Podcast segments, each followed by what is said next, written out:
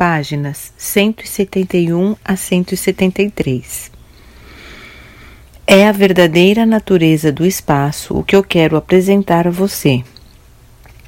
Porém, antes de fazer isso, devo primeiro chamar sua atenção para perguntas altamente pertinentes. Através dos tempos, muito do trabalho do eletromagnetismo tem aparecido à mente, à visão e ao tato das entidades vivas como alguma coisa sólida e imutavelmente durável. Acreditava-se que o metal, a madeira, a rocha, as entidades vivas, todas eram compostas de matéria sólida, inanimada ou viva. Com tal crença em um universo sólido, é natural que os antigos profetas místicos tenham concebido um indivíduo poderoso, possuindo o enorme poder de criar todas as substâncias sólidas do universo. Ao visualizar tal indivíduo poderoso, era natural que eles percebessem uma figura majestosa de controle universal que possuía uma natureza de retribuição quando confrontada com o comportamento da humanidade, a qual havia produzido uma sociedade turbulenta.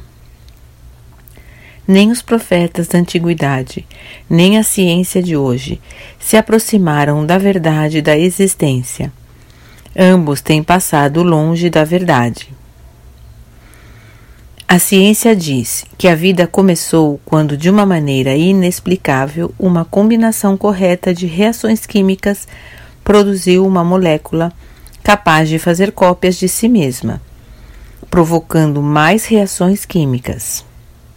Tal descrição da enorme e abundante complexidade e poder da força da vida como sendo perceptível porque é capaz de duplicar a si mesma revela o empobrecimento básico da percepção e do pensamento científico que produziu tal teoria.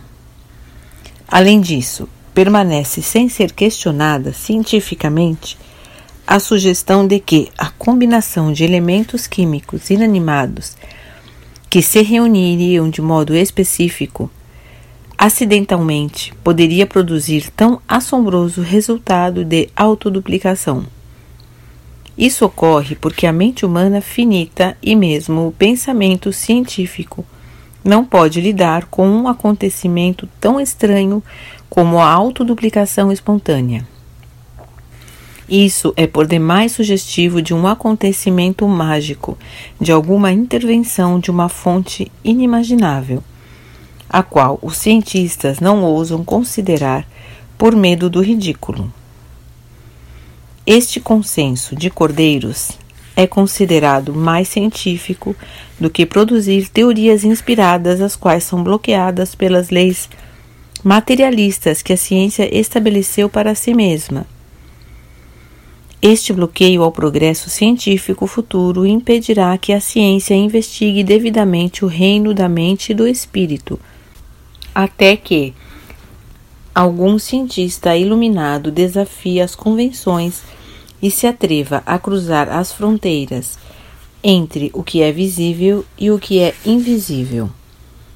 Se os profetas de antigamente tivessem sido presenteados com a teoria da autoduplicação molecular, não teriam nenhuma dificuldade com tal acontecimento mágico e diriam que Deus fez as combinações químicas e as impregnou com vida Porém, esta também não é a explicação correta.